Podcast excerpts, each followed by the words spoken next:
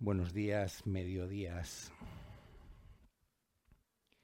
tardes, noches, madrugadas, amaneceres. Y sin más dilación, vamos al lío con el tercer capítulo de los cuadernos de Inlógica, donde estoy intentando, no sé si con más o menos éxito, plasmar mi particular percepción de la realidad terapéutica, plasmar mi particular percepción de, la organización del, del cerebro humano, plasmar mi entendimiento de, de cómo debemos aliviar eh, sufrimiento ajeno intentando ser lo más eficaces posible en el menor tiempo posible y esto no siempre será sencillo. Y el que se plantee llegar a un 100% de eficacia fracasará porque es absolutamente imposible o si transmite que lo ha conseguido mentirá.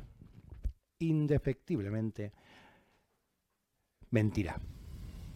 Bien, eh, como veníamos hablando en los dos capítulos eh, anteriores, bueno, hablábamos un poco de, del entendimiento del cerebro como, como, como garante, como garante de, de supervivencia afectiva, supervivencia afectiva esencial para la supervivencia del individuo. Necesitamos comer y necesitamos el afecto, necesitamos el humor, necesitamos un mínimo ánimo, necesitamos un mínimo de calma, aunque sea de vez en cuando, para poder continuar adelante. Y para eso, nuestro cerebro necesita organizarse de un determinado modo. Por eso, eh, de lo que vamos a hablar hoy y sobre lo que pretendo puntualizar es otra de las máximas desde las que yo trabajo que, versa acerca de que el cerebro no hace tonterías. Otra cosa será que las personas aún no hayamos terminado de, encontrar el sentido del comportamiento del individuo. De modo que eliminamos la dicotomía lógico ilógico, racional irracional e intentamos partir de la base de que todo lo que el cerebro de una persona hace en su organización no consciente tiene un sentido para la supervivencia afectiva de ese individuo, para que ese, ese individuo pueda sentirse razonablemente bien como para seguir tirando. Como hemos hablado en anteriores ocasiones, cuando el cerebro encuentra algo que funciona, continúa. Continúa. Lo repite una vez y otra y otra. ¿Qué es eso que funciona? Al cerebro no le importa. Si funciona, funciona. Que después eso va a tener eh, daños colaterales. Bueno, bien. Tenemos que tener muy claro que el objeto del cerebro no va más allá de nuestra supervivencia. El objeto del cerebro no es que nosotros vivamos una vida plena, llena, sino que continuemos, que sigamos.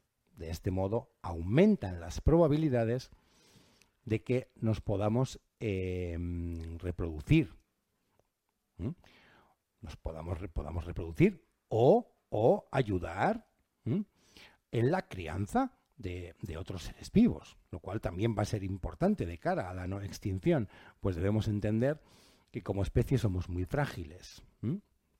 Bien, rebotamos en este tercer capítulo una y otra vez acerca de que el cerebro no hace tonterías. Insistimos en este aspecto, el cerebro no hace tonterías.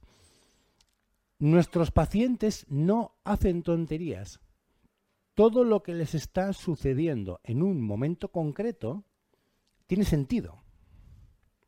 No lo entendemos, pues no lo entendemos. Pero no lo entenderemos de momento. En ningún momento partimos de la base de que el cerebro de nuestros pacientes es una entidad que hace cosas absurdas e ilógicas, lo cual les coloca en una categoría estúpida, y que mm, cuando dejen de hacer cosas ilógicas y hagan las cosas lógicas, pues entonces ya estarán bien. Toma claro. Eh, evidentemente, si alguien eh, bebe mucho y esto le da muchos problemas, pues si deja de beber, evidentemente ya está mejor. Esto está muy claro. Si alguien consume muchísimas drogas y consumir muchísimas drogas le da muchísimos problemas, pues entonces deja de consumir drogas y entonces ya se encuentra bien. Bien, evidentemente esto es un esto es una eh, una premisa de la que podemos partir, pero tenemos que entender que es absolutamente inexacta por ineficaz, ¿vale? Porque si insistimos una y otra vez a la persona en que abandone algún tipo de hábito cuando no puede, o en el momento en que no puede, entonces vamos a llevarle, le vamos a conducir a que tenga más y más frustraciones. Esto no significa que estemos a favor del alcoholismo o de la drogadicción, evidentemente no.